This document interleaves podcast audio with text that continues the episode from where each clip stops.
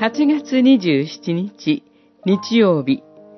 平和を覚えてその4地には平和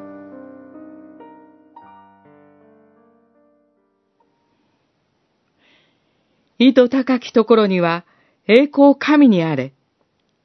地には平和。御心にかなう人にあれ。ルカによる福音書、2章14節平和の君である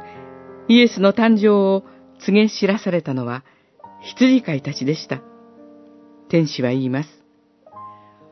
私は民全体に与えられる大きな喜びを告げると。社会から除外された存在であった羊飼いたちにとって、この知らせはどれほど感動と喜びに満ち溢れるものだったことでしょう。真の救い主の見前にあっては、住民登録の数に入れられず、社会から阻害されている自分たちも居場所を持つ存在、つまり、神の民の一員であることが示されたのですから。地には平和、御心にかなう人にあれとは、神の限りない豊かな恵みによって、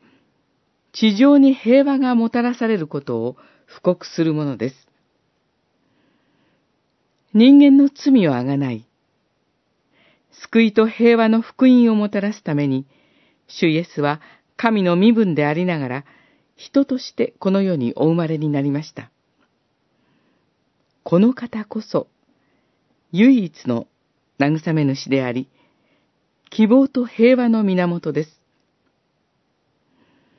戦争やあらゆる暴力のないという意味での世界平和と聖書が語る神の平和とは同一ではありませんが、神との平和は世界の平和に関わっています。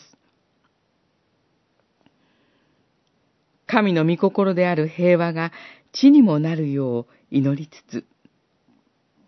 主イエスの平和を生きるものでありましょう。